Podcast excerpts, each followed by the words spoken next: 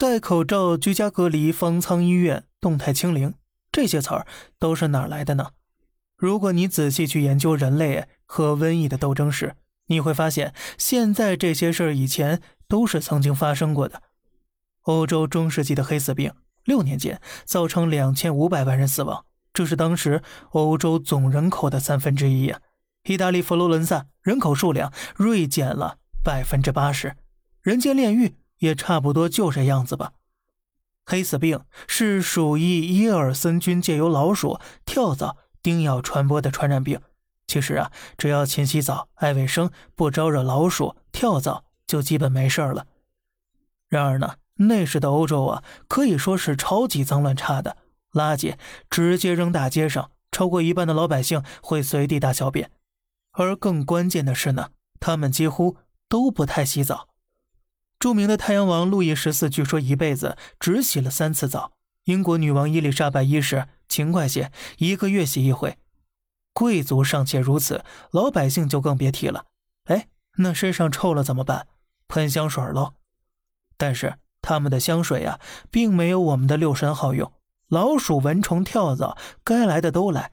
于是乎，黑死病大行其道，再加上当时的医疗手段。放到现在，你肯定要说上一句“栓 Q” 了。生病就放血，专挑大动脉，还有用火烫肿块，用尿冲全身等等，反正怎么作死怎么来。过了一段时间呢，大家发现病人没医好，这医生啊还接二连三中招，那这可不行啊。于是得要先想想办法，怎么保护这些没有被感染的人。后来，一名医生穿上了黑色长袍，戴起乌鸦嘴，这是欧洲史上最早的防护套装了。啊，当然了，这套衣服在小胖眼中看来，那是噩梦的根源。嗯，感觉相当恐怖了。按照这个思路啊，欧洲各国都出台了防疫措施。意大利米兰规定，谁家发现病例，就地居家隔离，全部门窗封死，房子外面还要单独再修一圈围墙，任何人不得进出。哎。这不就跟咱这儿风控一样吗？威尼斯呢，还上了一批卫生监督员来检查出入船只，一旦发现病患，直接遣返。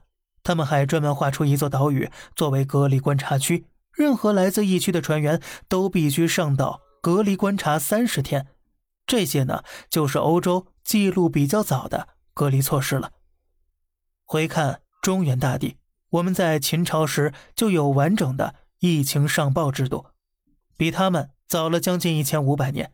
那时呢，所有传染病人都要迁居到利所进行救治，而这个利所就相当于现在的方舱医院了。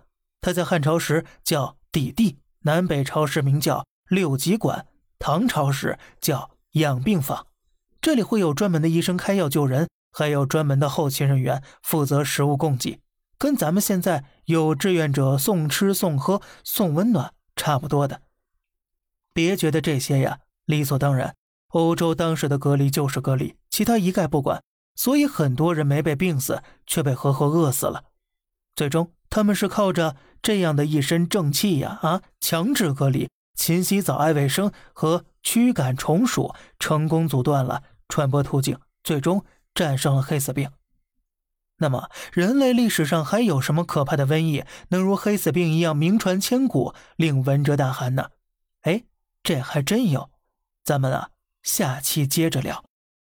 好了，这里是小胖侃大山，每天早上七点与你分享一些这世上发生的事儿，观点来自网络，咱们下期再见，拜拜。